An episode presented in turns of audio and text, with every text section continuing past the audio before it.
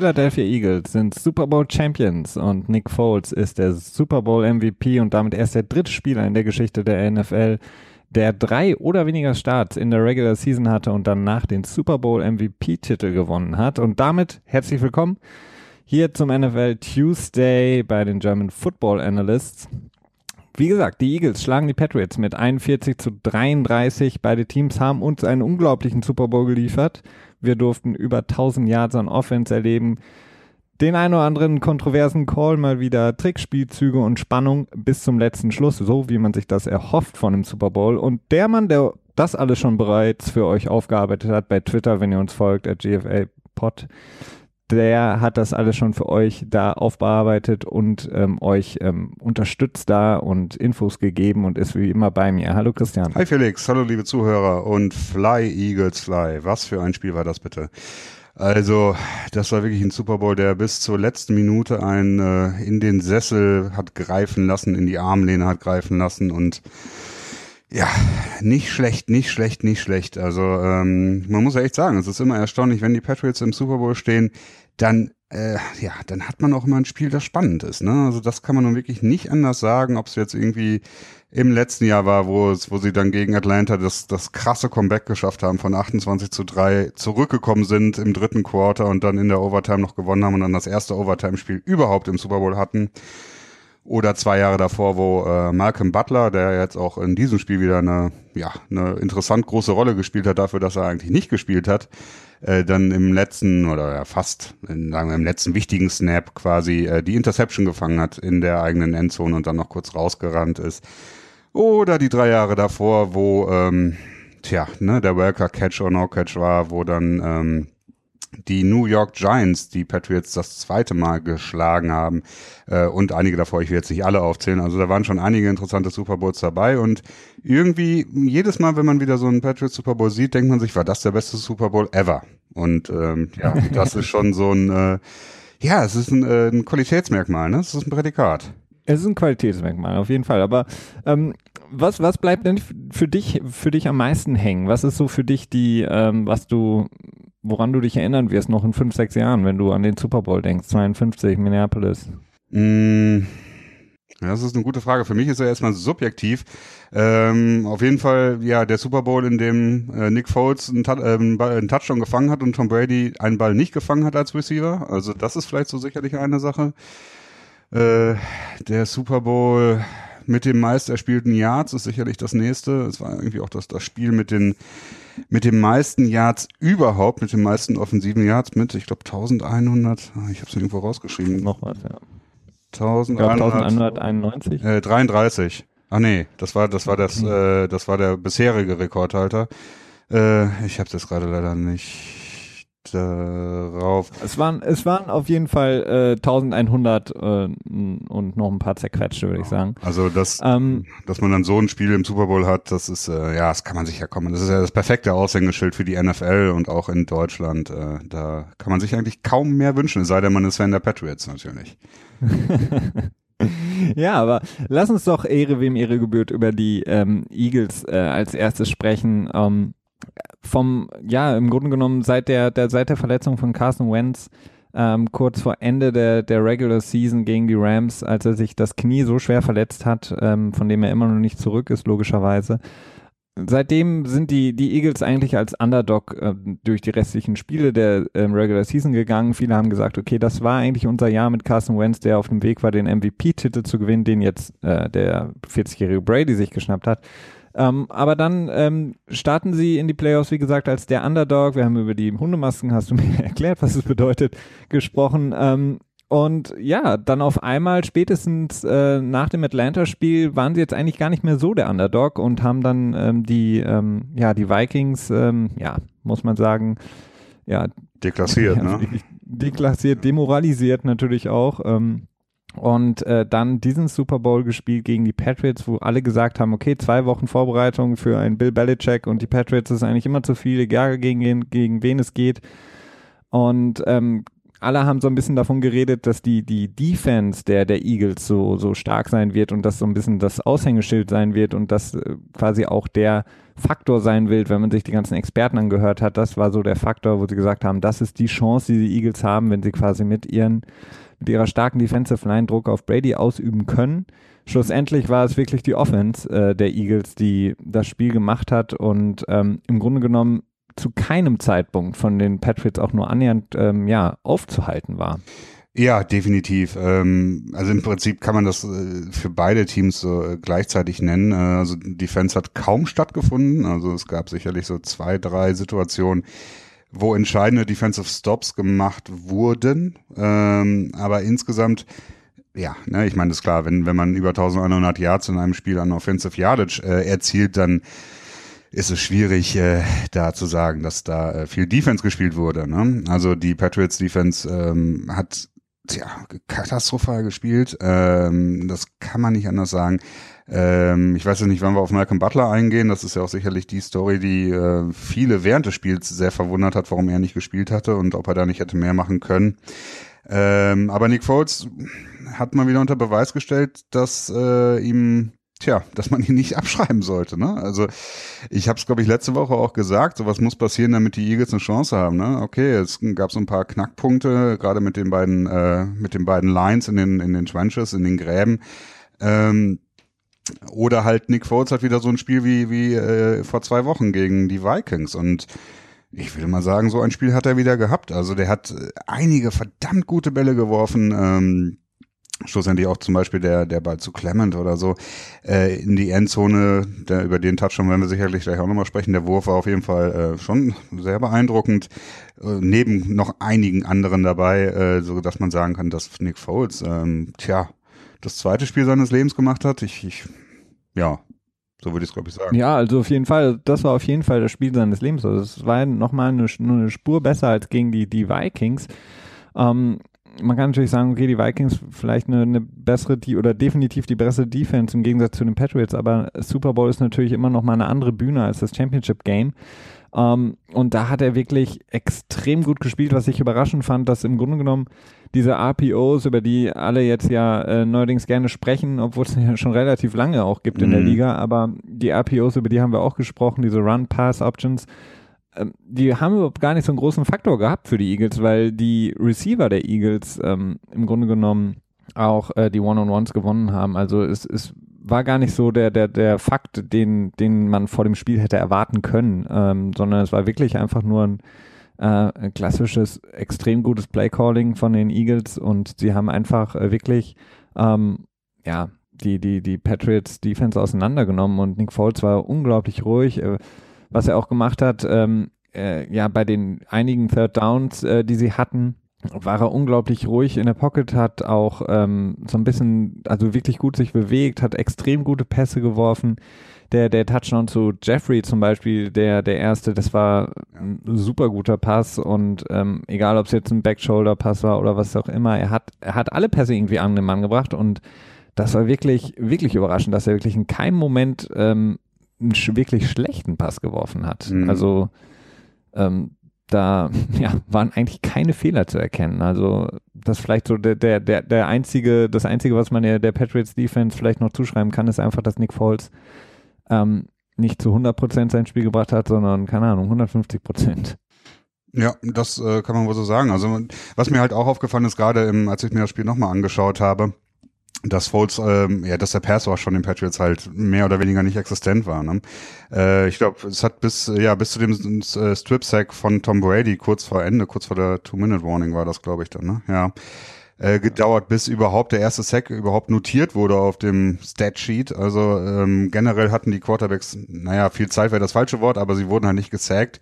Tom Brady hatte schon mit deutlich mehr Druck zu kämpfen also dementsprechend, beziehungsweise er musste den Ball schneller loswerden, weil ja die Defensive Line der Eagles äh, gerade durch ihre ähm, ja durch ihre Vielzahl an, an Spielern, die sie immer rein und raus rotieren, äh, gut aufgestellt war und auch von den qualitativ guten Spielern ähm, natürlich da den, den Vorteil hatten und die Patriots auch viel über äh, über das Screen Game gegangen sind, ähm, den Ball schnell losgeworden sind und nur vereinzelt mal tiefe Pässe gespielt haben, beziehungsweise ist ja Brandon Cooks auch Er ist noch im ersten Quarter mit einer Gehirnerschütterung rausgekommen.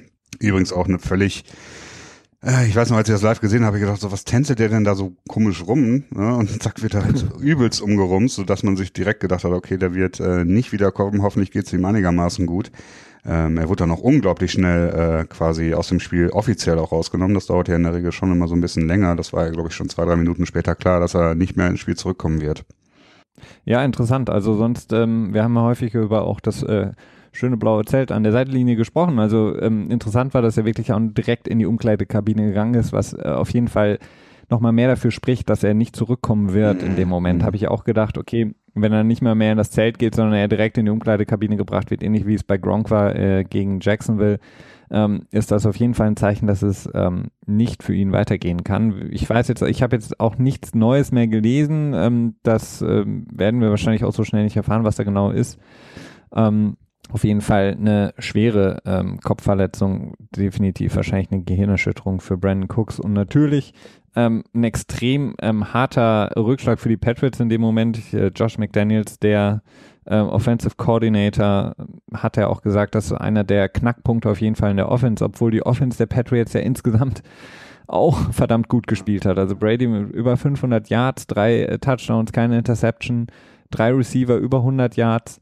Um, eigentlich, eigentlich Stats, die, die für einen Sieg reichen müssten in einem, in einem Playoff-Spiel oder in einem Super Bowl. Und ähm, ja, es war wirklich, wie du gesagt hast, ein einziger ähm, ja, Defensive Stand, wenn man so will, eine, einen Strip-Sack dann auch noch, der das Spiel vielleicht entschieden hat. Also ähm, ja. zumindest nicht komplett entschieden hat, aber auf jeden Fall, ja, ein, ähm das kann man schon so sagen. Ne? Also Philly hatte zwar noch drei Timeouts und das waren, ich weiß gar nicht, so zwei Minuten 40 noch auf der Uhr.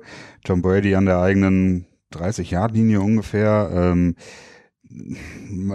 also man war sich schon ziemlich sicher, dass die Patriots dazu in der Lage sein werden, nochmal einen Touchdown zu erzielen. Und wenn der Stripsack nicht gekommen wäre, dann wäre das wahrscheinlich auch passiert, muss man ganz, äh, ganz ehrlich sagen. Nur die Frage ist dann, wie viel Zeit bleibt dann noch auf der Uhr und ähm, ist dann Philly vielleicht noch in der Lage, um noch in Field Goal Range zu kommen und dann das Spiel wieder auszugleichen, dass man halt nochmal wieder in die Overtime geht in diesem Jahr. Äh, das wäre dann so die nächste Frage gewesen, weil ich meine, ich will nicht sagen scoring at will, aber im Prinzip konnten die Offensive, Offenses machen, was sie wollten. Äh, vielleicht nicht bei jedem Play natürlich, aber insgesamt halt schon. Ne? Also so Defensive Stops gab es halt nicht. Es gab nur einen Punt im gesamten Spiel. Und ähm, gut, drei Turnover und Downs, äh, drei Turnover bei den Patriots. Ähm, einmal das verschossene Field Goal kurz vor der äh, vor der Halbzeitpause, dann ähm, einmal sind sie im Fourth Down gestoppt worden und dann natürlich der Strip Sack von Tom Brady.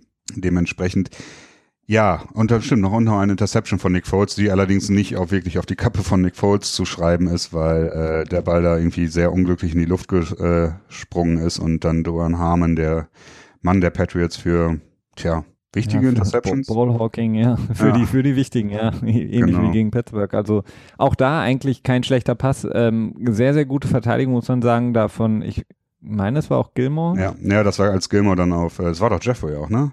Ja. Ja, Jeffrey hat auch fast einen super Catch gemacht, so ein One-Handed Catch dann wieder, aber dann hat er den Ball irgendwie hochgeschleudert in die Luft. Ähm, ja, das war dann der Zeitpunkt, wo, wo die Patriots dann gemerkt haben, wo äh, Matt Patricia gemerkt hat, so, okay, Eric Rowe gegen Gilmore, äh, gegen Jeffrey, das läuft nicht so, wie ich mir das vorgestellt habe. Gut, dann packen wir mal unseren Number One Corner auf ihn, vielleicht klappt das besser und äh, es hat danach auch sehr viel besser geklappt. Also danach äh, hat man nicht mehr so viel von Jeffrey gesehen. Allerdings gab es ja noch andere Receiver.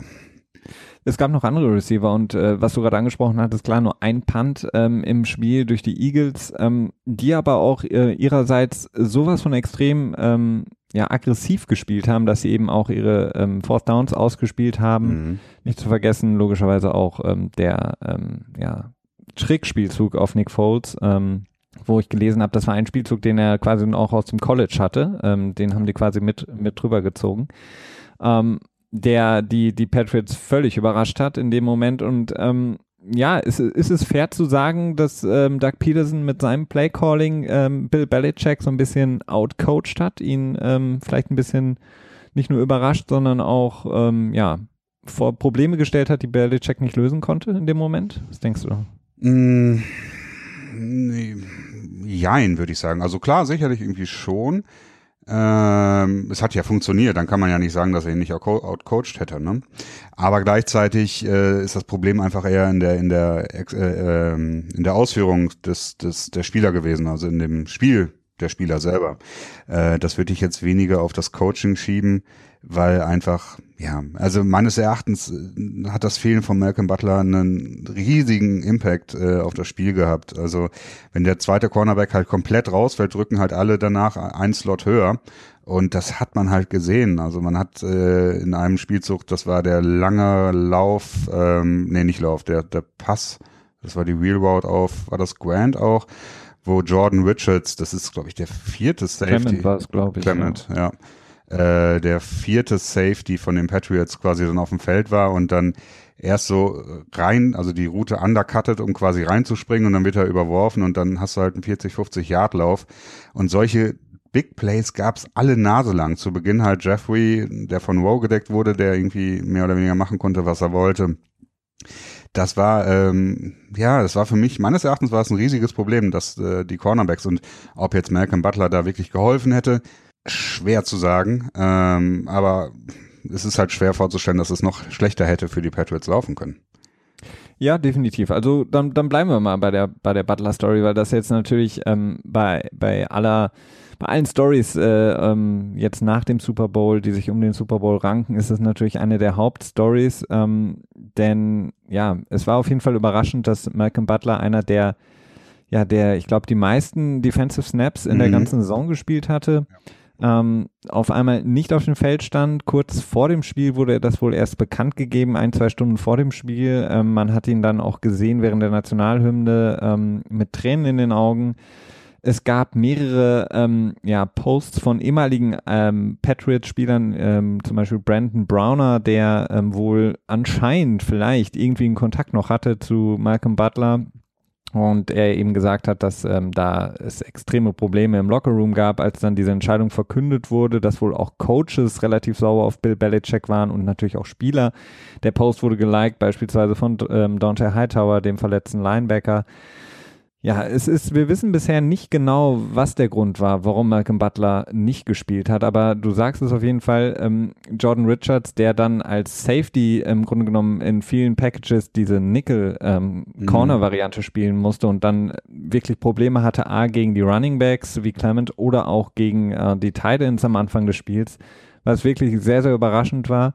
Und äh, was du auch angesprochen hast, klar, wenn der im Grunde genommen Nummer zwei Corner nicht im Spiel ist, rücken natürlich alle ein bisschen hoch. Und äh, Jonathan Balmosey, der eigentlich bekannt war, klar, der hat die Saison auch häufiger gespielt, aber äh, zuvor in seiner Karriere eigentlich größtenteils ein Special Teams Player war.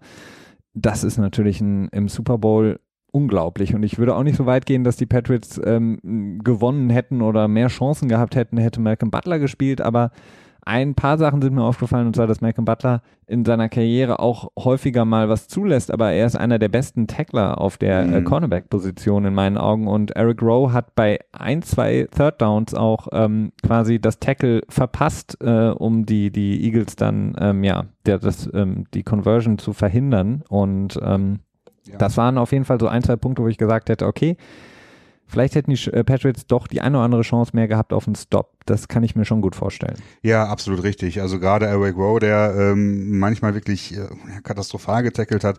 Ein wichtiges Tackle ist mir auch noch, oder beziehungsweise Miss-Tackle ist mir auch noch aufgefallen von Badamosi. Das war auch schon relativ zum Ende des Spiels, auch bei einem Third and Six.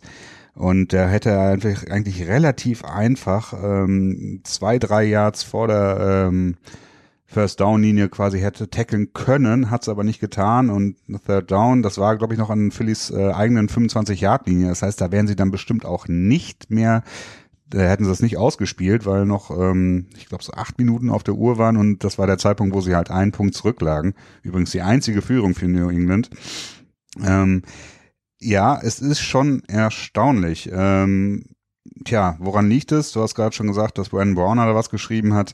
Äh, ich hatte dann auch noch eine, ja, einen so ein Tweet äh, getweetet von einem Schreiberling von Pro Football Focus, der wohl äh, einen Bekannten hat oder einen Freund der Familie, der äh, so ein dekorierter Typ bei der Polizei ist und also in Minnesota und ähm, ihm wurde dann halt gesagt, dass Malcolm Butler wohl mit Mari Marihuana erwischt wurde, zu spät äh, zum Team zurückgekehrt ist, also Curfew die Ausgangssperre verpasst hat und danach sich noch mit den Coaches gestritten hätte. Und dass das der Grund für die, äh, ja, für das Benching gewesen wäre, ja, das wirkt im Moment ein bisschen unwahrscheinlicher von dem, was man so insgesamt alles hört, aber insgesamt wirkt es schon wohl so, dass es äh, innerhalb der Patriots-Organisation wohl eine, äh, ja, eine kontroverse Diskussion ausgelöst hat, beziehungsweise der äh, die Defense so ein bisschen ähm, tja, verunsichert war oder auch sauer war auf den Coach. Also irgendwie keine optimale Situation. Nee, also klar, im, im, im Nachhinein ähm, erscheint das alles mehr als logisch, so wie die teilweise gespielt haben, ähm, nicht unbedingt mit dem letzten Willen und die Eagles hatten von Anfang an den absoluten Willen. Das hat man im Spiel gesehen, fand ich. Ähm, könnte das natürlich der Fall sein. Klar, wenn du ähm, dein, dein Buddy in der Secondary dann halt äh, ähm, ja nicht spielen darf im wichtigsten Spiel der Saison, obwohl er vorher eigentlich einer der äh, zuverlässigsten ähm, Verteidiger war, dann ist es natürlich, spielt das mit Sicherheit eine Rolle. Die, das Problem ist halt, ähm, wir wissen es nicht. Ähm, Bill Belichick hat gesagt, es waren keine, ähm, keinerlei derartigen Gründe, dass er quasi irgendwie ähm, meinetwegen zu spät kam oder mit Marihuana erwischt war oder irgendwelche personellen, also, nee, wie sagt man, persönlichen Gründe, sondern eher ähm, ja, disziplinarischen, richtig, danke, sondern eher sportliche Gründe. Wobei ich das nicht nachvollziehen kann, weil es macht für mich sportlich keinen Sinn, ähm, ihn nicht zu spielen. Also nicht mit, mit Malcolm Butler zu spielen, weil er hat die ganze Saison gespielt. Also die Eagles, ähm, so gut sie sind und so gut sie auch waren on Offense, ähm, es ist jetzt nichts, was Malcolm Butler in seiner Karriere oder in der Saison nicht schon gesehen hat. Und ähm,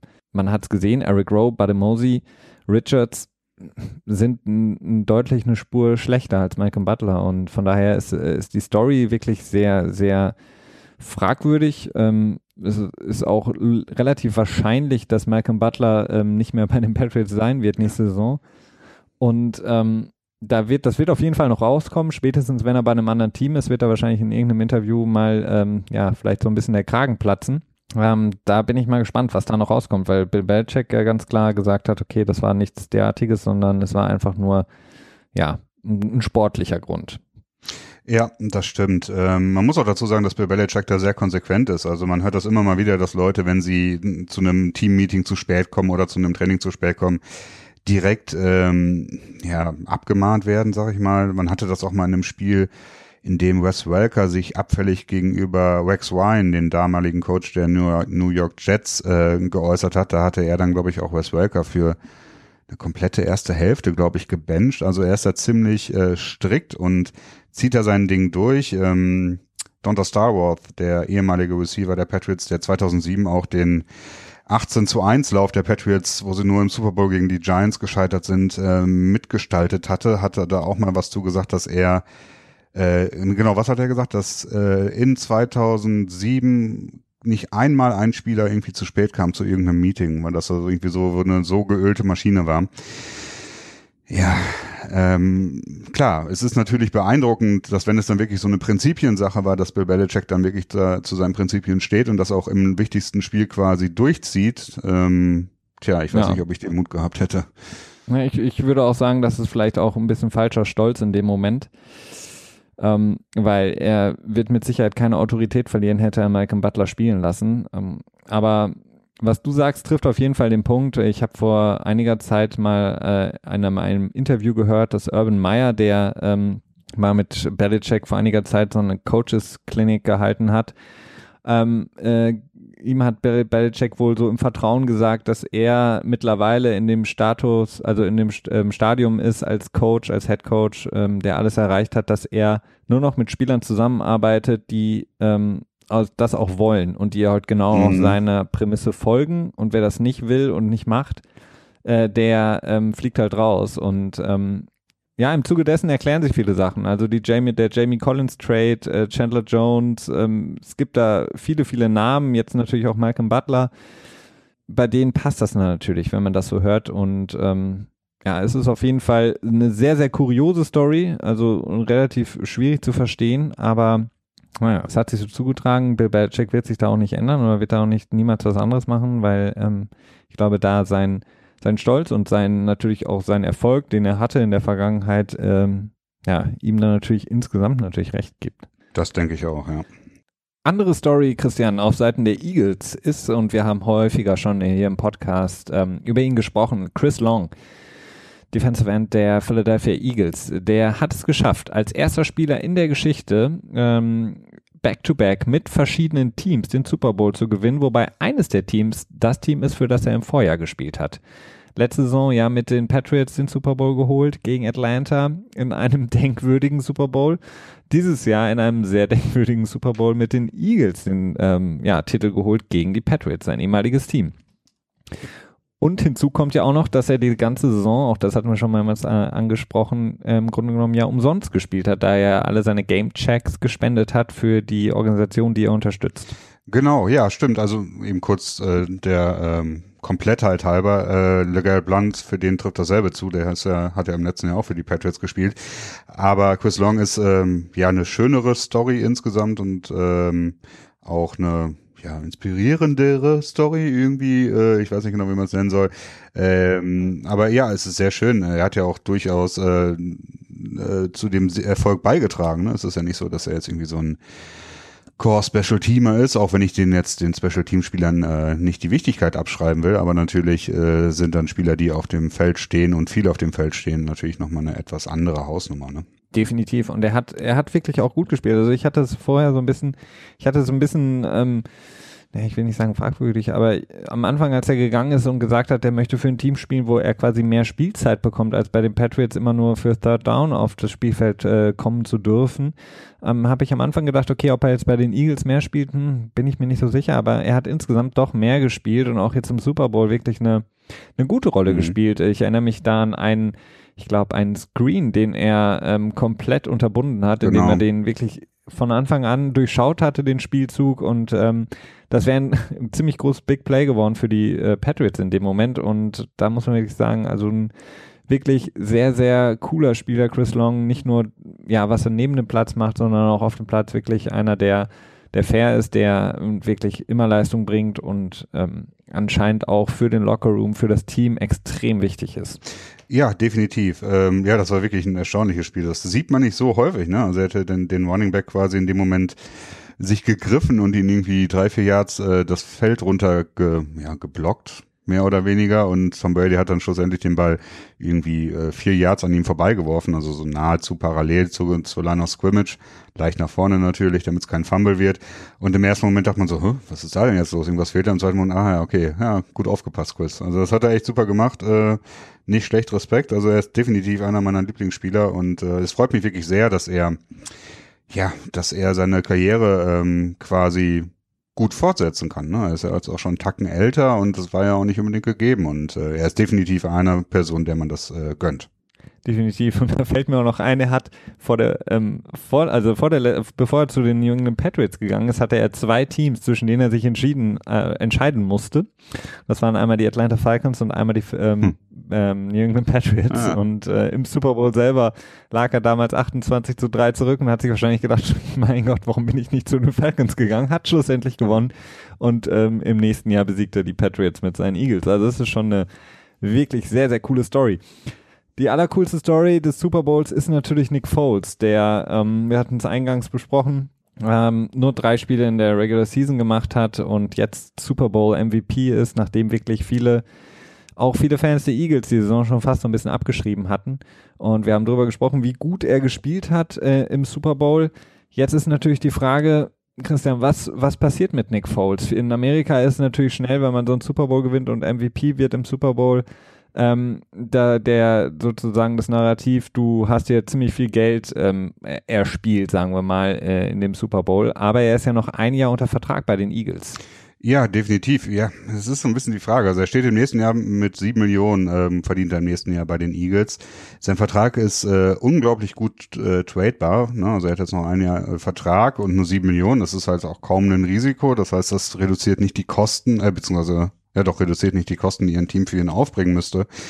Ähm, gleichzeitig stellt das, das Team natürlich für, vor viele Probleme. Also zum einen ist er gerade der Held in Philadelphia.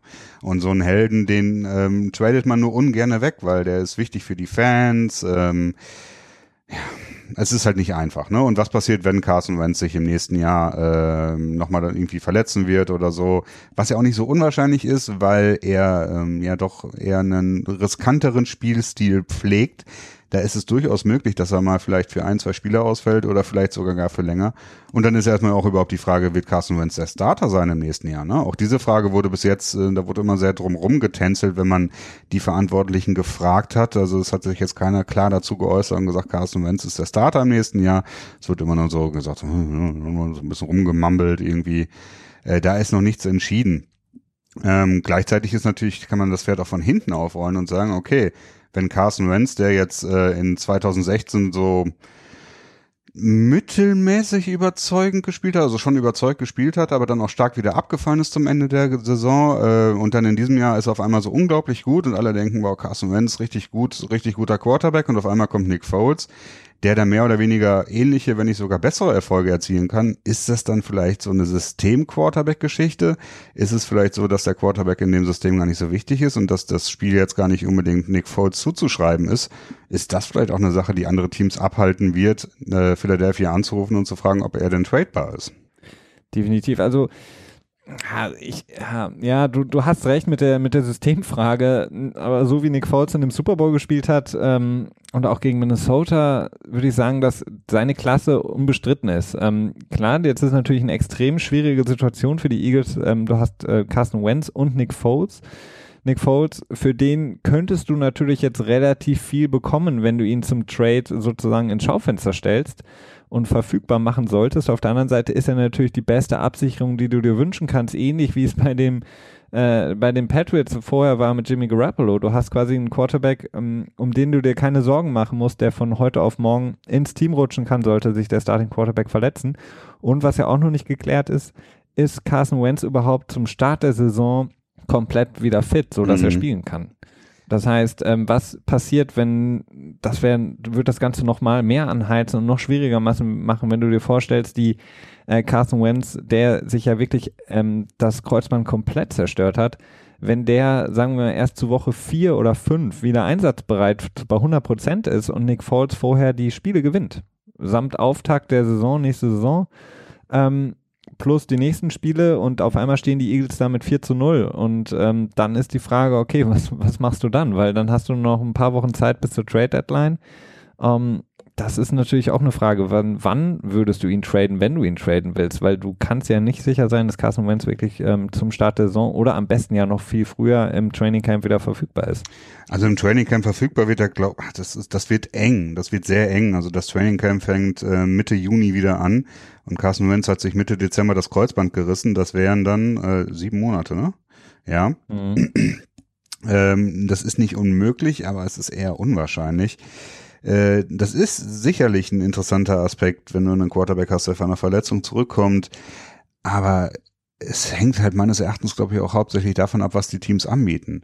Also wenn jetzt irgendjemand einen First-Round-Pick anbietet, dann wäre, wäre das, ähm, ja, das, ich glaube, das kann man nicht, äh, nicht vertreten, dass man ihn da nicht traden würde. Also ein First-Round-Pick für einen Backup-Quarterback, den man noch ein Jahr unter Vertrag hat, das, äh, ja, das ist ein Geschäft, äh, das, das kann man nicht ausschlagen, glaube ich.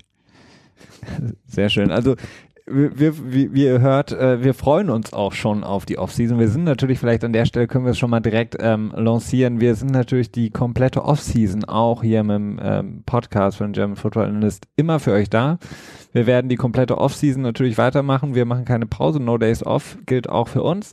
Und ähm, das heißt, ähm, ihr werdet weiterhin äh, wöchentlich mit den Episoden von uns versorgt. Das heißt, wir werden die ganzen Themen, die ganzen möglichen Trades und natürlich auch ähm, Draft etc. alles hier besprechen, so wie ihr das gewohnt seid, so dass ihr nicht ins Hintertreffen geratet. Aber welche Teams ähm, wären denn eine Option für Nick Foles? Weil er hat ja ähm, im Grunde genommen das nie wirklich beweisen können als Starter. Also er hat dieses unglaubliche Jahr unter Chip Kelly gehabt, 2013 dann verletzt er sich im nächsten Jahr, wo er auch gut begonnen hatte. Ich glaube, da hatte er äh, auch die ersten Spiele, ich glaube 4 zu 1 oder so stand, also hatten sie äh, den, den Rekord und dann verletzt er sich.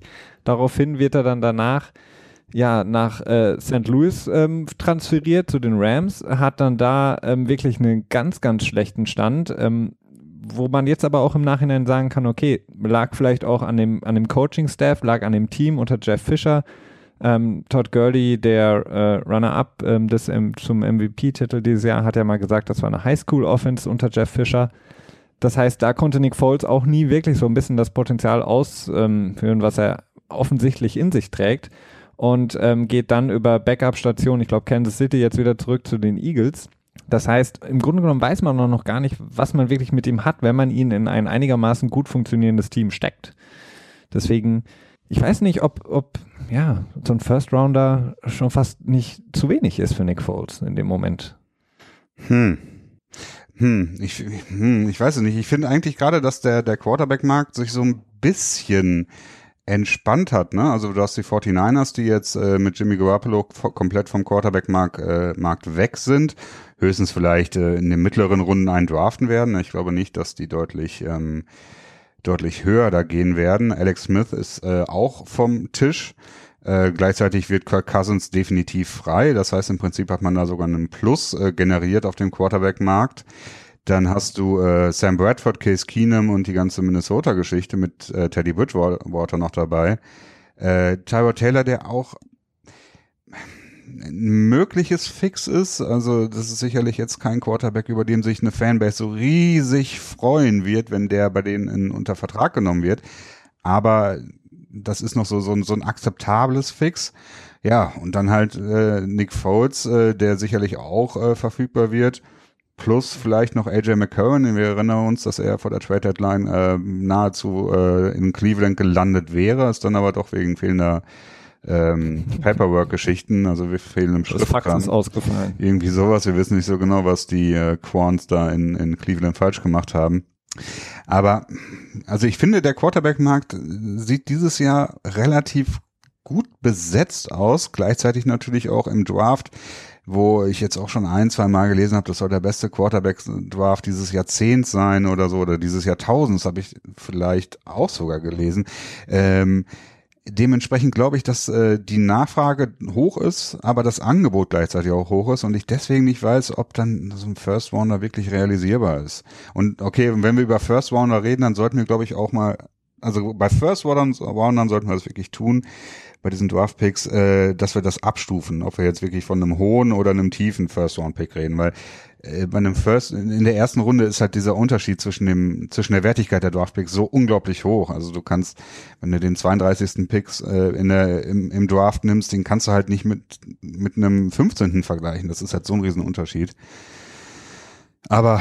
Ja, das, das ist korrekt. Aber ich glaube, eine Fanbase würde sich extrem darüber freuen, wenn Nick Foles käme. Und ich glaube, das sind die, ist die Fanbase der New York Jets, die jedes Jahr zweimal gegen die Patriots antreten und jetzt äh, natürlich die Hoffnung haben, dass Nick Foles die sozusagen das neue Kryptonite ist für die Patriots, die Erfolgsformel, um die Patriots zu besiegen. Und die, die Jets haben, sind natürlich ähm, gut aufgestellt, ähm, viele junge Spieler, ähm, gute junge Spieler und ich glaube, die haben sowas einen unglaublichen Cap Room. Das heißt, die können sich wirklich in der Offseason wirklich auf einige Spieler stürzen und haben da genug Geld zum Ausgeben.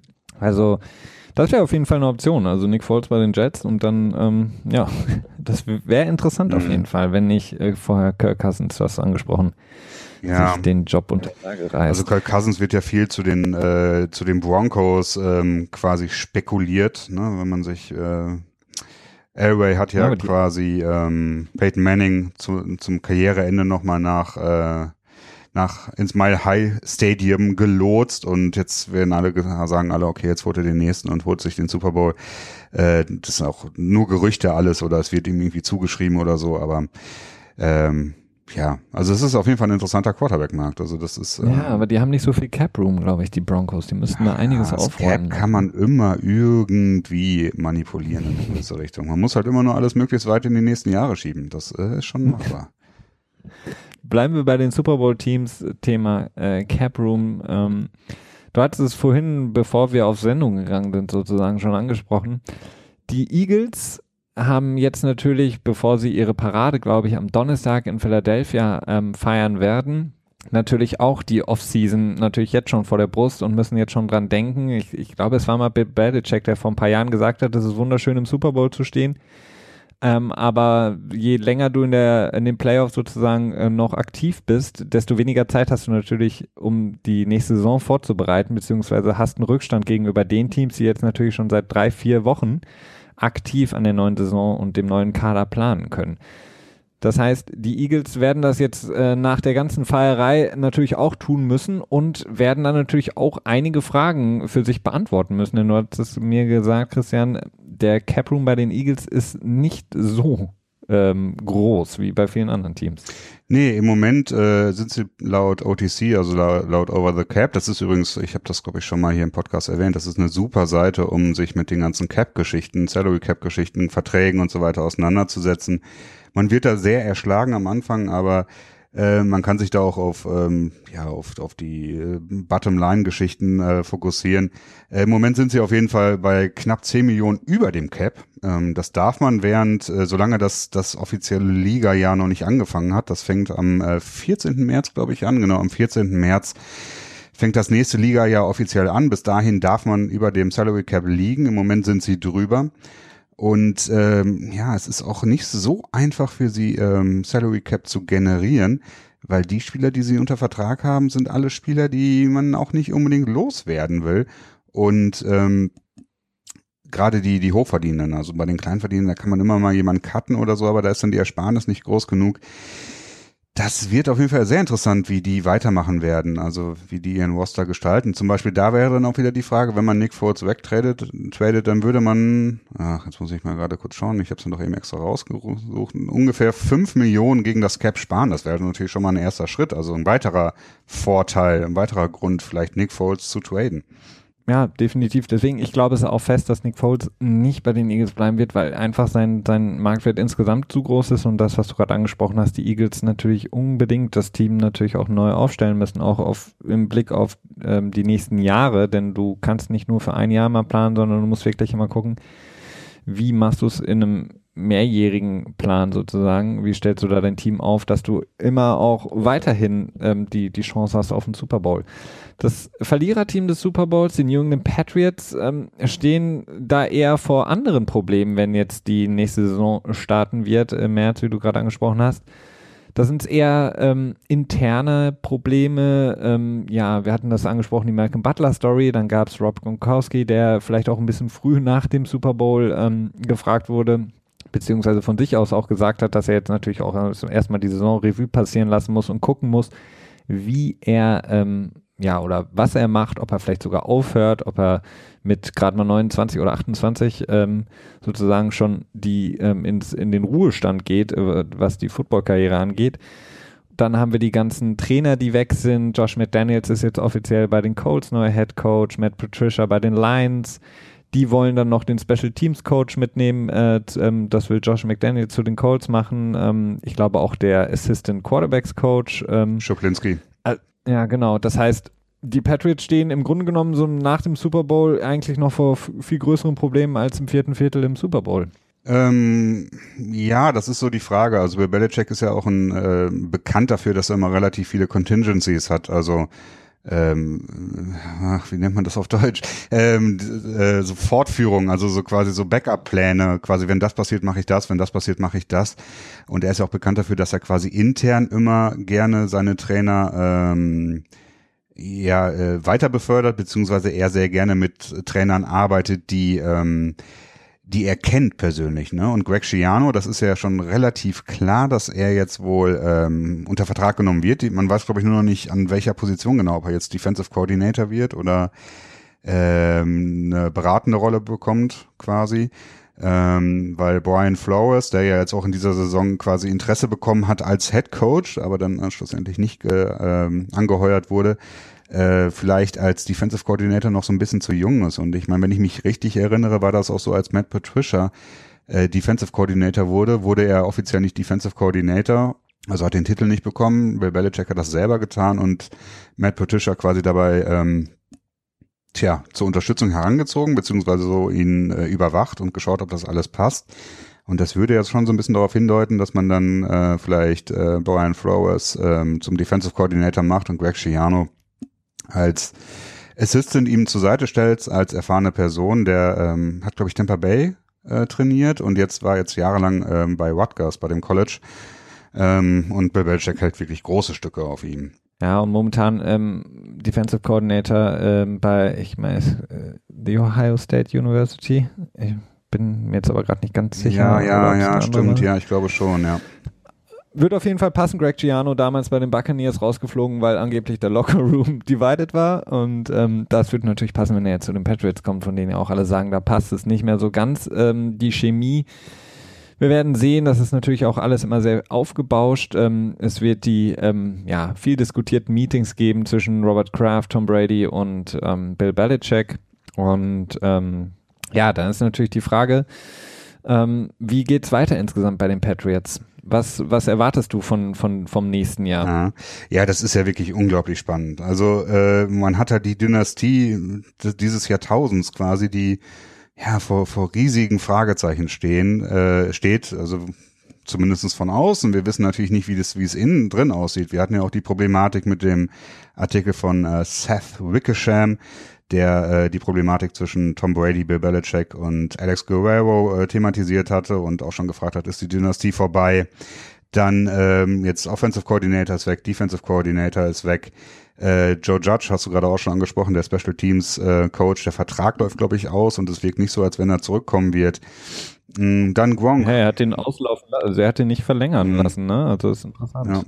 Und äh, dann die Gronk-Geschichte, wenn er wirklich in Ruhestand geht, das ist ja wirklich, ähm, tja, nahezu so schlimm, als wenn Tom Brady in Ruhestand gehen würde. Ähm, allerdings, ein großer Vorteil ist vielleicht, dass die Patriots keine großartigen Free Agents haben, die sie verlieren werden. Also ähm, wichtig ist natürlich äh, Malcolm Butler. Oh, ja, ist halt die Frage, ob es wichtig ist. Der wird wahrscheinlich nicht zurückkommen, das wäre schon äh, verwunderlich. Aber ansonsten so die, die Schlüssel-Free Agents, das ist äh, Nate Solder, der Left Tackle, der tja, auch nicht immer überzeugt hat, aber eigentlich schon so ja eine stabile, in, in Ordnung Lösung war, sag ich mal. Ne? Und halt Danny Amendola, der, der Free Agent wird. Äh, aber bei ihm kann man sich gut vorstellen, entweder geht er in Ruhestand oder er spielt für einen, äh, für einen Dollar da weiter. Also der scheint ja so zu sein, als wenn er einfach nur da abhängen möchte. So wirkt das irgendwie immer. Er hat ja jetzt, glaube ich, auch drei Jahre in Folge äh, einen Paycut quasi. Naja, abgehangen, abgehangen hat er nicht. Nee, aber ja, er hat gerne mal einen Discount genommen. Ja, ja, das stimmt, ja. Und dann hat die Running Back-Situation, die ist auch noch einigermaßen interessant mit Dion Lewis, der Free Agent wird, und äh, mit äh, Rex Burkett, der ja auch nur einen Einjahresvertrag bekommen hat. Generell ist die Salary Cap Situation auch relativ entspannt bei den Patriots. Ich glaube, sie liegen im Moment bei 13 Millionen und im nächsten Jahr können sie, glaube ich, relativ einfach, äh, also 13 Millionen plus und können relativ einfach ähm, so um die 12 bis 15 Millionen nochmal extra generieren, indem sie äh, Spieler cutten, also zum Beispiel Martellus Bennett, äh, der ja tatsächlich bei den Patriots gerade ist, auch wenn man das im ersten Moment nicht glaubt. Äh, wenn man den cuttet, kriegt man alleine schon irgendwie vier Millionen da rein und Alan Branch wird wahrscheinlich gecuttet werden und so. Da gibt's auch so ein paar äh, Positionen, wo man einfach nochmal wieder Salary Cap generieren kann. Das heißt, da ist es relativ entspannt. Die Frage ist halt eher, wie, wie ist es mit dem Coaching-Staff? Und natürlich dann auch wieder die Frage, wie ist es mit Tom Brady, der dann im nächsten Jahr 41 sein wird, wenn er spielt. Ne? Also man redet ja immer gerne von der Klippe, von der ein Quarterback fällt, wenn er irgendwann zu alt wird. Man hat es ja auch bei Peyton Manning gesehen, da ging das Ganze ja auch recht zügig. Kann das bei Tom Brady auch passieren? Ja, wobei es sieht momentan nicht so aus. Also ich äh, finde das immer ganz amüsant. Max Kellerman von von ESPN. Ach, der ist so ne Ach nee, ich dachte mal den Typen von Fox, diesen die machen bei Fox machen die immer die, diese Schreiduelle, wo die sich immer so gegenseitig so Nee, das ist ESPN, also das Ach so.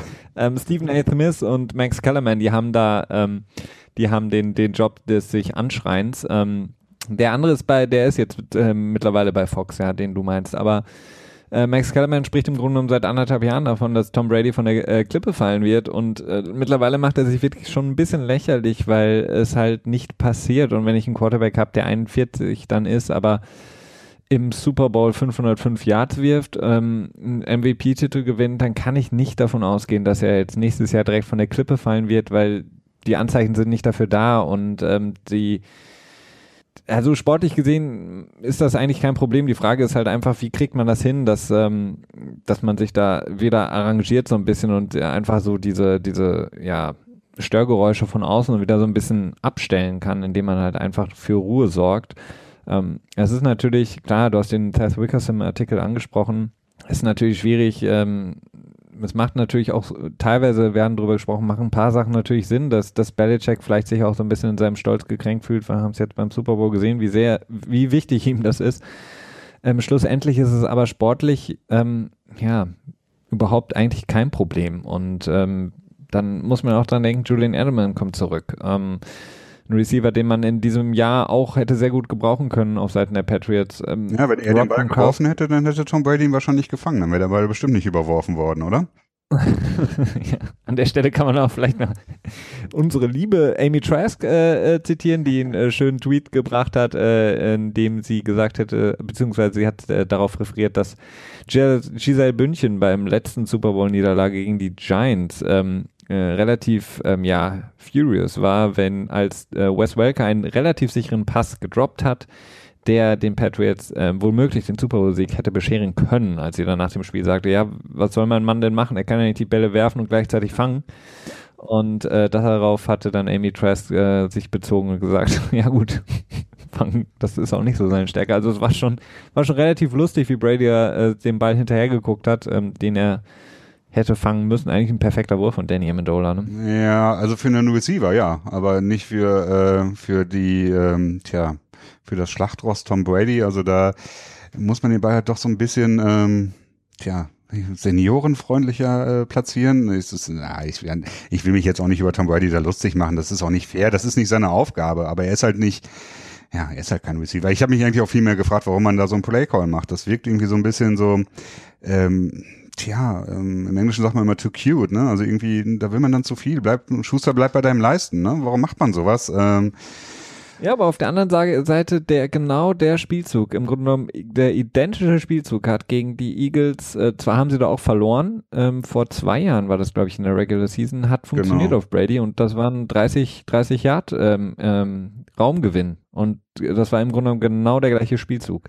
Ja, umso und, schlimmer, dass man das dann gegen die Eagles macht. Also das war, äh, die wissen das dann ja sogar unter Umständen noch und haben dann vielleicht die Spieler sogar darauf ähm, ja einge, einge Ja, aber hatten ne? sie ja nicht. Also nee, ich meine, Brady war weit offen und hatte 20, 30 Yards vor sich. Der hätte, also wenn er, keine Ahnung, ja, klar, wenn es geklappt hätte. Also hätte Alex gewesen, Guerrero ihn vorher noch ein bisschen massiert, dann hätte er in die Endzone laufen können. Also Oder da war sich noch vorher eine Banane Platz. reingepfiffen, aber ohne die beiden muss man immer abbrechen. Das ist ganz wichtig. das ist giftig. Ja, nee, aber zurück, zurück zum Thema. Also die Patriots, also sportlich gesehen, das ist natürlich kein Problem. Brady spielt, wird auch weiterhin so spielen und auch nächstes Jahr, äh, wenn er ähm, nicht äh, sich verletzt. Und da gibt es eigentlich keine Frage. Also die, die Frage ist eher, ähm, was macht man ähm, gerade mit der Defense? Also ja, ja, da hast du natürlich ist, äh, riesige Lücken. Ne? Also du brauchst. Da hast du riesige Lücken im, in dem Linebacker-Core. Du hast überhaupt keinen Pass Rush. Also ich meine James Harrison, den sie jetzt noch von den von den Steelers geholt hat, der für die Steelers zu schlecht war, ähm, der war in meinen Augen der beste Pass Rusher in dem mhm. Super Bowl auf Seiten der ähm, der Patriots. Er hatte zumindest so ein paar Situationen, wo er Nick Foles so ein bisschen unter Druck gesetzt hat oder so ein bisschen aus der Pocket rausgeschoben hat. Aber ansonsten hast du keinen Pass Rush. Malcolm Butler, der hat äh, letzte Saison gemerkt, ähm, als der Deal fast mit den äh, Saints zustande gekommen wäre, wie viel Geld er wahrscheinlich verdienen könnte auf dem Markt. Das heißt, er wird definitiv weg sein. Ah, ja, dann wird schwer. Also du kannst nicht in die Saison gehen mit, mit Jonathan Bademosi als äh, zweiten oder dritten Corner. Also da musst du natürlich jetzt investieren. Ja, also man, es ist schon relativ klar, dass die Patriots wohl äh, sich stark auf die Defense ähm, fokussieren werden in diesem Jahr und vor allem auch im Draft. Also im Draft haben sie einigermaßen gutes Kapital. Sie haben jetzt den äh, Second Round Pick von San Francisco. Das ist glaube ich der zehnte in der zweiten Runde dann, den sie für den Jimmy Garoppolo Trade bekommen haben. Das ist auch nicht wertlos. Es ist nicht viel schlechter als der First-Round-Pick vom, vom Wert her, den sie jetzt eh schon haben. Und ähm, müssen halt klar, Linebacker-Position müssen sie irgendwie angehen. Ähm, Donta Hightower ist klar, ist ein super Linebacker, da will ich mich gar nicht drüber beschweren, aber halt auch einfach viel verletzt. Ähm, und ein Outside Pass Rush, irgendwie, irgendwie was in, an der Ecke, ne? Nochmal ein Edge Defender, ein Edge Lineman oder ein Outside Linebacker. Ähm, Cornerback ist sicherlich auch eine Sache, wo man sich nochmal irgendwie drüber unterhalten muss. Ich weiß nicht, ob man mit Eric Rowe als zweiten Corner in die Saison unbedingt reingehen möchte, ob man ihn das, obwohl er zwischendurch auch manchmal gut gespielt hat, aber nicht konstant einfach, ne? Ja, nicht gut genug einfach. Nicht gut genug, um quasi die, das Team auch mal, ähm, naja, wirklich zu unterstützen. Also um wirklich derjenige zu sein, der auch mal auf der Seite der Defense für, für ja, so ein Splash ja. sorgt irgendwie. Ich weiß nicht, was mit Cyrus Jones ist, der, ja. der vor zwei Jahren gedraftet wurde, der dauerverletzt war, vorher eigentlich ähm, durch ähm, Muff Punts aufgefallen Cyrus ist. Cyrus the Virus, ne? Ja, genau, da ist natürlich auch noch eine Möglichkeit. Aber ja, insgesamt, ansonsten wird sich einfach zeigen, ob, ob, ob sie ich glaube, das größte Problem ist halt einfach, ob sie sich irgendwie zusammenfinden können und Tom Brady wieder Alex Guerrero mit reinholen darf oder ob äh, Belichick sagt, nee, will ich nicht oder ob an der ganzen Story überhaupt nichts dran ist. Ich, ich kann es nicht einschätzen, aber wir werden es sehen. Übrigens gab es ja auch Gerüchte, ob Belichick nicht zurücktritt. Ne? Ich habe irgendwie was, ich glaube, Pro Football Talk hat das irgendwie getweetet, dass er sehr viel ähm, Gerüchte oder mit vorgehaltener Handgerede von NFL Executives hört, dass Bill Belichick und Brady gleichzeitig nach dem Spiel zurücktreten könnten. Nun weiß ich nicht, also PFT ist, ist häufig mal äh, mit Vorsicht zu genießen und das habe ich in dem Moment auch getan. Aber gut, das wäre natürlich, äh, ja, das wäre natürlich eine krasse Wendung, wenn jetzt äh, die Top drei Coaches und der Quarterback dann auf einmal zurücktreten würden. Oh, ja, dann ist ähm, down, also dann ist ähm, tja Volksdauertag in, in New England in Boston oder ja, aber ich, das, das kann ich mir nicht vorstellen. Ich, bei Belichick weiß ich es mittlerweile nicht mehr so ganz, aber bei Brady kann ich es mir nicht vorstellen, wenn ich mir jetzt seine, seine äh, Facebook-Doku da angucke. Und ja, auf stimmt, der anderen ja. Seite hätte, so wie, wie die wie die Story ja ähm, gesponnen wurde, ist ja der Fakt, dass Robert Kraft quasi zum ersten Mal wirklich in die Machenschaften, wenn man so will, von Belichick reingefuscht hat, nämlich in die Personalkaderplanung, indem er gesagt hat, Brady ist der einzige Spieler, der seine quasi seinen ja, seinen sportlichen Werdegang selber bestimmen darf, ob er da bleibt oder nicht. Und Kraft hätte niemals äh, Garoppolo getradet, wenn er nicht genau wüsste, dass Brady ihm versichert hat, dass er auch noch ein paar Jahre da bleibt, weil würde Brady jetzt zurücktreten, dann äh, ja, ja, dann kannst du wird, natürlich einpacken. Das wird ne? tatsächlich, also das habe ich mir auch gedacht, das ergibt halt zum einen wenig Sinn und zum anderen ja, äh, ist es halt Pro Football Talk, den, ähm, ja, den, den ich manchmal etwas ähm, schwierig finde unterhaltsam. Ja, unterhaltsam ist das stimmt. ja, wollen wir noch mal ein bisschen auf die, auf die, äh, auf das Officiating eingehen, auf die äh, Schiedsrichterleistung im Super Bowl? Ja, das können wir gerne machen. Das ist natürlich auch ein Thema, was ähm, wir auch in der Offseason natürlich noch weiterhin oh, ja. besprechen werden, wenn ähm, die, äh, die Catch Rule natürlich nochmal zur Debatte gestellt wird und hoffentlich nochmal äh, besprochen wird. Moment, dann lass uns doch jetzt mal eben kurz den, äh, den Ausblick auf die Offseason machen, jetzt wo wir gerade so ein bisschen dabei sind und so einen halben natürlichen Break haben. Ich habe nämlich mal die. Gerne. Christian, gib uns doch die wichtigsten Daten der Offseason mal. ja, Punkt, Punkt, Punkt, Punkt, Nein.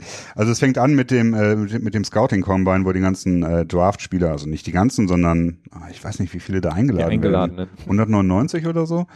Sind auf jeden Fall ein Haufen äh, College-Spieler, die zu einem, zu dem Scouting Combine in Indianapolis eingeladen werden und die sich dann da ja, weiß nicht, acht Tage vom 4, äh, 27. Februar bis zum 5. März ist das Ganze angesetzt. Ähm, tja, sich so ein bisschen wie Athleten bei Olympia quasi präsentieren ja, ungefähr so. Ähm, wichtiger dabei ist halt weniger die Leistung, die sie da bei den einzelnen Disziplinen abgeben, als das äh, Interview, das sie dann in der Regel mit Teams führen. Da wird dann nämlich immer geschaut, wie sind die Spieler so drauf, wie klug sind sie, beziehungsweise wie Football klug sind sie und wie verhalten sie sich unter ja, in Stresssituationen beziehungsweise in einem Interview und so. Das ist, glaube ich, immer eher das Wichtigere da, als tatsächlich, wie hoch sie dann da springen können. Dann am 14. März beginnt das neue Ligajahr. Das ist äh, dann der Tag quasi, wo dann die Free Agency auch beginnt und wo dann neue Spieler unter Vertrag genommen werden. Ein paar Tage vorher können dann schon Agenten anfangen und Teams anfangen, äh, sich mit anderen Spielern zu unterhalten. Vorher ist das noch nicht erlaubt. Ich glaube, drei Tage vorher ist dieses Tempering Window offen. Ne? Dann äh, Ende März haben wir dann nochmal das, das äh, jährliche Besitzertreffen in äh, Orlando und Florida. Das ist auch immer ganz interessant. Da werden in der Regel auch schon viele Regeländerungen durchgewunken. Da wird es dann bestimmt viel über die Catch Rule gehen und über Concussions und bestimmt auch nochmal über sozialen Aktivismus. Die drei wichtigen Themen in der, in der jetzigen Season quasi. Im April geht's dann weiter mit, ähm, mit den äh, Wookie-Minicamps, ne? Ja. genau. Äh, nee, mit dem OTAs erstmal. Stimmt, Entschuldigung. Und Ende April haben wir dann den Draft am 26. April. Das ist natürlich so das Highlight in der Offseason. Also da freue ich mich doch schon immer sehr drauf. Das ist sehr spannend, immer zu gucken, in welche Richtung die Teams gehen und vor allen Dingen zu gucken, welches Team wo die Lücken sieht bei sich selber. Das ist immer schon sehr spannend. Den habe ich mir auch die letzten Jahre relativ häufig sogar, äh, zumindest teilweise live angeguckt. Das äh, finde ich schon. Und welche Trades es auch wieder geben wird. Stimmt, das hast du, ja klar. Ja, das ist die ganze äh, Offseason natürlich ein Thema, aber zum Draft nochmal ganz besonders. Ne? Ja. Genau, ja, und dann im äh, Mai gibt's dann nochmal so ein, so ein ähm, Rookie-Minicamp. Das ist jetzt hm, nicht so ganz so interessant, aber auch schon nicht uninteressant. Und äh, Mitte Juni geht's dann mit dem mit den Training-Camps los. Das ist natürlich dann so, okay, dann weiß man bald, ist Football wieder am Start und da ist man dann schon ganz gehypt. Und dann geht's ja auch mit den Preseason-Spielen los, die ja Preseason-Spiele sind. ja, ich freue mich schon. Ich freue mich schon auf, auf Gruden in, äh, ja, mit den Raiders. Mal gucken, was da oh, so ja. Mhm los, los sein wird. Aber genau, wir werden das auf jeden Fall die einzelnen Schritte, die Christian jetzt beschrieben hat, beziehungsweise die Daten, äh, werden bei uns natürlich immer schön eingebettet in die Folgen, denn wie gesagt, wir sind äh, weiterhin ähm, regelmäßig da. Ähm, könnte sein, dass wir wieder so ein bisschen switchen, so wie alle, die uns schon von Anfang an hören, als wir äh, vor der Saison angefangen haben mit dem Podcast hier. Könnte es sein, dass wir wieder den Tag switchen und dann auf den Sonntag wieder gehen, sodass ihr keinen Sonntag ohne Football, zumindest ähm, ah, ja, zum gut. Hören verbringen werdet. Gut verpackt. Ähm, ja, ne? Gut ja, verpackt. Sehr schön. Ähm, dann wird, wird der NFL Tuesday kurz pausiert äh, und dann sind wir sonntags wieder da und dann natürlich zur Saison hin werden wir das dann wieder umswitchen. Also nicht überrascht sein, wenn wir demnächst wieder sonntags sozusagen die neuesten Episoden für euch produzieren. So, ähm, Catches ähm, im Super Bowl ähm, sind auf jeden Fall zwei Punkte auf jeden Fall, oder zwei Catches wurden heiß diskutiert, wurden äh, relativ lange ähm, ja reviewed. Ähm, diesmal nicht in New York, sondern Riveron war vor Ort sozusagen mit seinen ähm, Kumpanen, ähm, der Head of Officiating. Der übrigens und, nächstes Jahr ähm, wiederkommt, das hat man schon gehört. Also die haben sich dazu entschieden, ihn nächstes Jahr auch weitermachen zu lassen. Man hätte ja auch denken können, dass er vielleicht nach einem Jahr wieder rausfliegt. Also er ist jetzt das erste Jahr ist dabei. Aber es wurde gesagt, dass er noch eine Chance bekommt. Ja, wahrscheinlich, weil Fox mittlerweile keine ähm, äh, Experten mehr braucht. Die haben ja Aber NBC Dean Blandino und den Vorgänger ähm, haben sie auch, Mike Pereira. Ähm, ja, auf jeden Fall kontrovers war natürlich der äh, Zach Ertz Catch, weil er so spät natürlich im Spiel war und relativ wichtig war für die Eagles.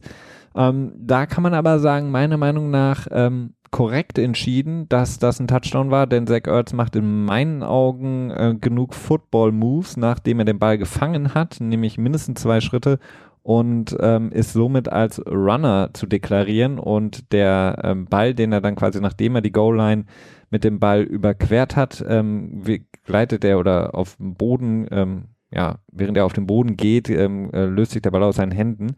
Ähm, war für mich dann aber in dem Moment richtig entschieden. Ja, das sehe ich ähnlich. Also das ist, ähm, ich habe mich da im Spiel auch gefragt, so, warum die da so einen Aufriss drum machen. Als ich dann das danach nochmal gesehen habe und mir genau angeschaut habe, kann ich sehen, warum man sich das nochmal anguckt, weil er auch ein bisschen, also man könnte argumentieren, dass er ein bisschen länger braucht, quasi, um den Ball komplett unter Kontrolle zu bringen und dann im Prinzip nur mit zwei Füßen nach vorne springt.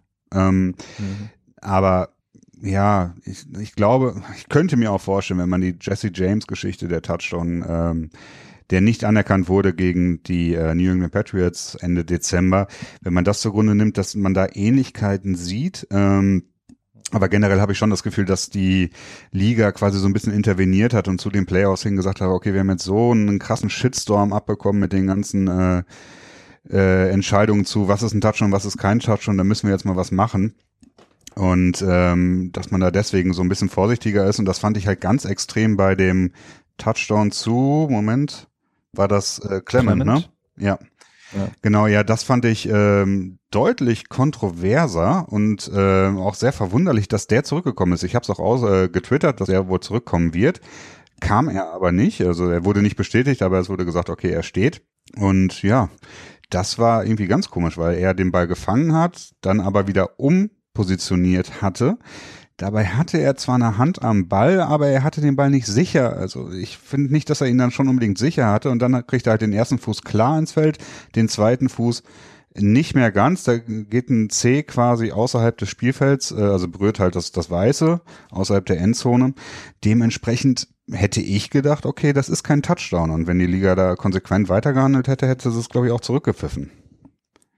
Ja, also das ist auch was, das habe ich heute noch gelesen, dass es ein bisschen ähm, wohl auch so ein, ähm, ja, so ein, so ein Point of Emphasis, wie man das so schön sagt, ähm, dass man da nochmal genauer hingeguckt hat. Die ganze Saison über gehe ich mal davon aus, dass der Touchdown zurückgenommen worden wäre. Mm, also sagen wir mal, es ist Woche 8 und die Patriots spielen gegen die Eagles, dann hätte der Touchdown von Clement wahrscheinlich nicht gezählt. Man hätte ihn relativ, wahrscheinlich würde ich jetzt sagen, zurückgenommen. Denn Al Riveron, im Gegensatz zu seinem Vorgänger, den Blendino, ähm, hat in dieser Saison häufiger schon ähm, Touchdowns overturned, als es Dan Blendino gemacht hat, der quasi immer mit dem Motto reingegangen ist, ähm, wenn es nicht wirklich ganz, ganz, ganz mhm. klare Beweise für dafür gibt, dass das falsch entschieden wurde auf dem Feld, dann müssen wir das auch, äh, dann können wir es nicht ändern. Bei Air Riveron, der war da etwas ähm, freier in seiner Auslegung. Und ich glaube, dass man eben dann, was du gerade gesagt hast, zu den Playoffs hin und gerade zum Super Bowl hin gesagt hat, okay, da müssen wir jetzt ähm, ein bisschen naja, wieder ein bisschen konservativer das Ganze machen und wir müssen wirklich gerade in einem Super Bowl um, davon wirklich äh, müssen wir ganz genau gucken, mhm. haben wir genug Beweise, das äh, dann quasi zu overturnen, also die eine andere Entscheidung zu fällen. Bei dem Clement Touchdown muss ich dir aber recht geben, er hat den Ball in dem Moment noch nicht komplett sicher, beziehungsweise der ist noch in Bewegung, der Ball, in seinen Armen, in seinen Händen und ähm, hat nur einen Fuß in Bounce und der zweite ist ganz klar außerhalb. Hm, da, da muss ich dir recht geben. Also das war, war auf jeden Fall ein Punkt ähm, und ein weiterer Punkt vor dem großartigen Trick, Trick-Play-Spielzug, den wir schon angesprochen hatten zu Beginn heute, ähm, gab es ein, ein ja, Illegal Formation mhm. Foul, was nicht geahndet wurde. Elton Jeffrey, ähm, der da falsch aufgestellt war und auch das wurde nicht geahndet. Da kann man, können jetzt natürlich die ganzen Patriots-Fans sagen, die Die Hard-Fans, ähm, nun endlich können wir sagen, dass nicht immer alles für die Patriots ja. entschieden wird. Ja, das ist, ähm, ja, ich meine, Twitter und Facebook und so weiter, die haben alle immer nur ein kurzes Gedächtnis, ne? Äh, ich meine, im letzten Jahr war dann der Tenor eher, okay, ne, die Patriots sind vielleicht ein bisschen zu stark bestraft worden mit Deflategate, nachdem dann äh, das Ganze sich sehr lange hingezogen hat und am Ende rauskam, dass die ganze Sache wahrscheinlich doch eher damit zusammenhing, dass es einfach arschkalt draußen war und drin halt relativ warm und deswegen so der Druck in den Ball abgefallen ist. Äh, dann die ganze Saison hieß es dann, okay, die Patriots werden bevorzugt, werden bevorzugt, werden bevorzugt bei zweifelhaften Schiedsrichterentscheidungen jetzt im Super Bowl sind sie unterm Strich benachteiligt worden, aber ich glaube, das hat nichts mit irgendwie, na, also nicht, nicht glaube, ich bin mir ziemlich sicher, dass das damit nichts zu tun hat. Äh, auch wenn die Patriots insgesamt meines Erachtens in diesem Spiel schon Pech hatten. Ne?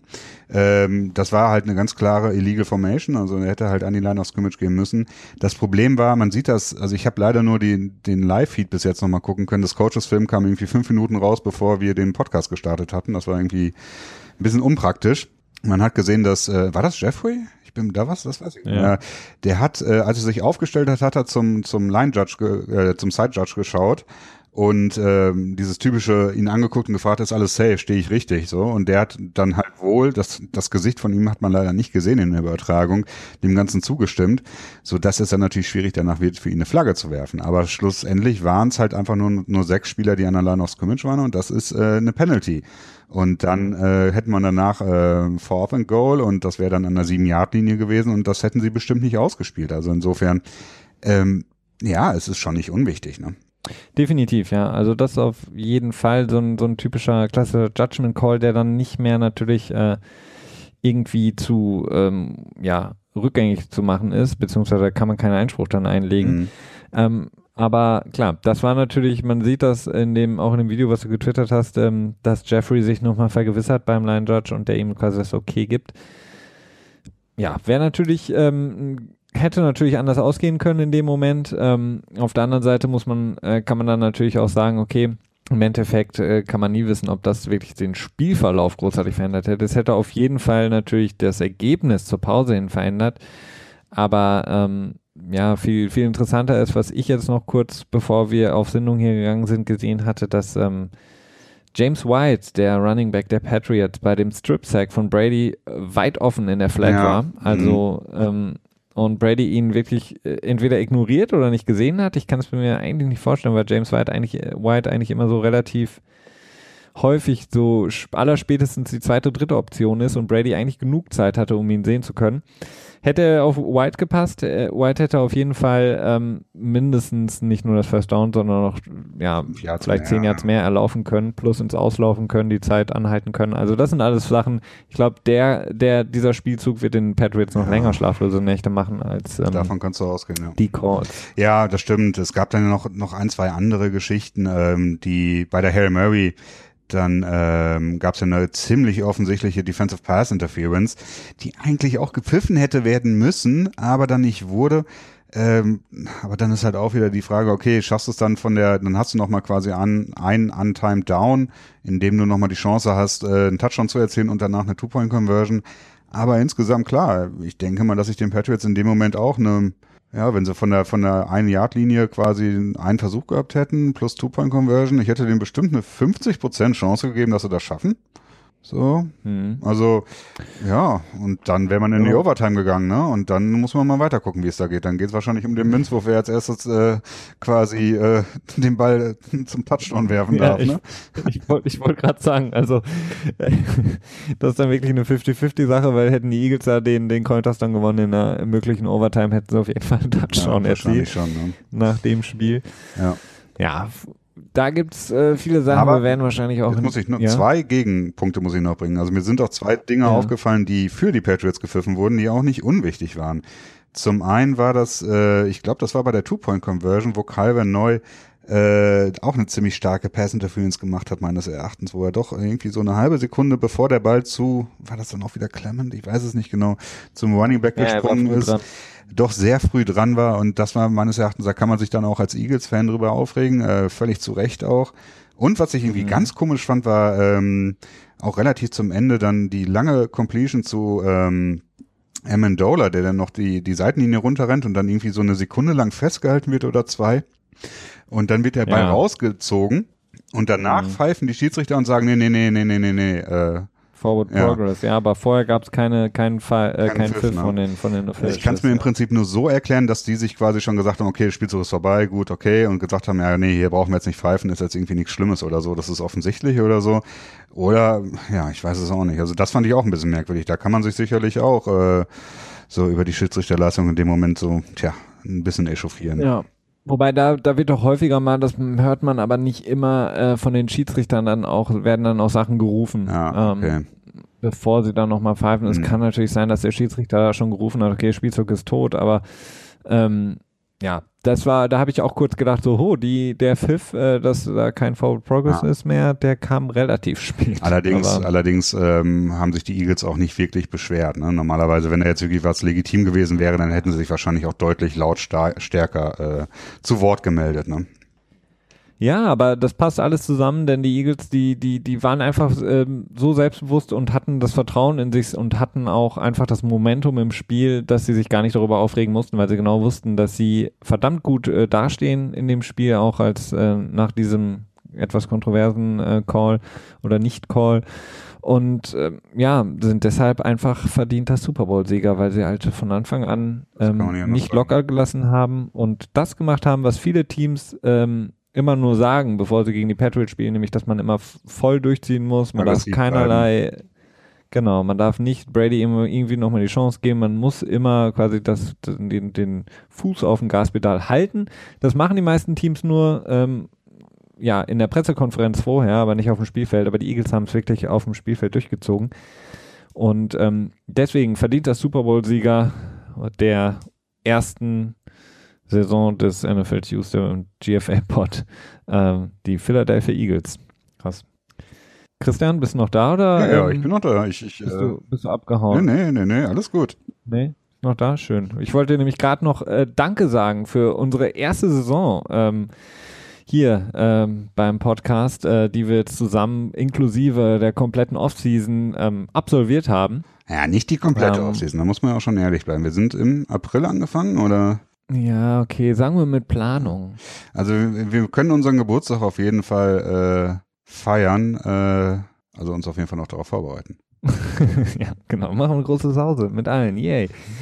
ähm, ja, ähm, wenn du nichts mehr hast, würde ich sagen? Wir sind durch. Nee, also ich würde eigentlich auch nur noch mal ganz gerne Danke sagen an euch alle da draußen. Also es macht tierisch viel Spaß. Ähm, diese ganze Vorbereitung auf den Podcast dann immer, dann setzt man sich auch einfach anders mit dem Sport noch, noch mal auseinander auf eine ganz andere Art und Weise, als ich es vorher getan habe. Und das eröffnet mir auch einen etwas anderen Blick darauf. Hat mir insofern vor allen Dingen jetzt am Sonntag weitergeholfen, weil die Super Bowl-Niederlage nicht so geschmerzt hat wie 2011, als die Patriots verloren haben. Das war doch eine ganz andere Hausnummer. Es war nicht cool, aber ich konnte mich relativ schnell dann auch für die Eagles tatsächlich auch ein bisschen freuen und das ist schon schön. Ähm, generell der Podcast, die Arbeit macht unheimlich Spaß. Die Interaktion mit euch finde ich auch immer sehr cool bei Twitter, auch äh, wenn das manchmal ein bisschen stressig wird, gerade dann bei Spielen, aber generell ist das schon eine coole Sache und natürlich dann auch mit dir, Felix. Äh, wir hatten es, glaube ich, auch schon ein, zwei Mal im Podcast gesagt, das ist für uns eigentlich mehr oder weniger wie so ein langes Telefonat zwischen uns beiden, wenn wir uns dann über Football unterhalten. Und so haben wir dann auch eine gescheite, äh, ja, gescheite Ausrede, beziehungsweise so, ein, so einen Termin, terminierten Punkt quasi, dass wir das dann auch immer machen müssen. Und das ist, ich finde, das, äh, das ist richtig gut und wir werden es auf jeden Fall äh, noch mindestens ein Jahr weitermachen. Ich weiß nicht wie lange. Aber es ist. Äh, okay, darüber hatten wir uns noch gar nicht unterhalten, was äh, im nächsten Jahr Deadline ist, aber okay. Oh, ach, scheiße. Gut zu wissen. Haben wir Vertragsverhandlungen oder? Ja. Ah, okay, okay. Ja, dann äh, ich ziehe dann erstmal die äh, Disney Channel kauft uns auf zusammen mit ESPN. Oh, oh nee, die gehören da ja Nee, mit, mit Fox meinst du. Aber Fox darf nicht mitverkauft werden, weil Fox, äh, weil es nicht erlaubt ist für ein Unternehmen mehr als ein ähm, Major Network zu besitzen in den USA. Deswegen muss Fox quasi alleine stehend weiterarbeiten. Gott sei Dank. Ja, Thema Football. Ne? Also ich schließe mich da gerne an. Ähm, mir macht es auch sehr viel Spaß. Ähm, vielen Dank für alle, die uns immer zuhören, die uns folgen, die uns auch schon bewertet haben, die uns Kommentare schicken. Das freut uns wirklich sehr. Wir sind wirklich mit viel Spaß dabei. Vielen Dank dir auch, Christian.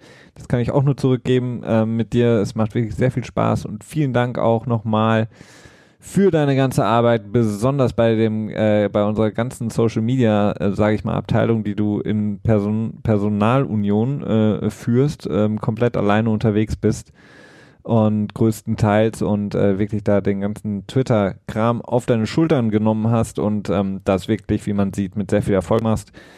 Dafür auch vielen Dank. Und ähm, ja, wie gesagt, wir sind ähm, in, natürlich jetzt in der Offseason weiter für euch dabei. Ihr werdet keine Pause bei uns erleben jetzt erstmal. Und ähm, genau, wir werden jetzt noch schauen, ähm, ob wir dann schon direkt dann auf den Sonntag switchen oder nochmal nächsten Dienstag da sind. Erfahrt ihr natürlich früh genug. Deswegen, ähm, das war's von meiner Seite. Ich weiß auch gar nicht mehr, was ich gerade erzähle und äh, was ich noch erzählen soll. Deswegen äh, sage ich lieber vielen Dank und ähm, macht's gut. Schöne Woche. Bis dahin. Ciao.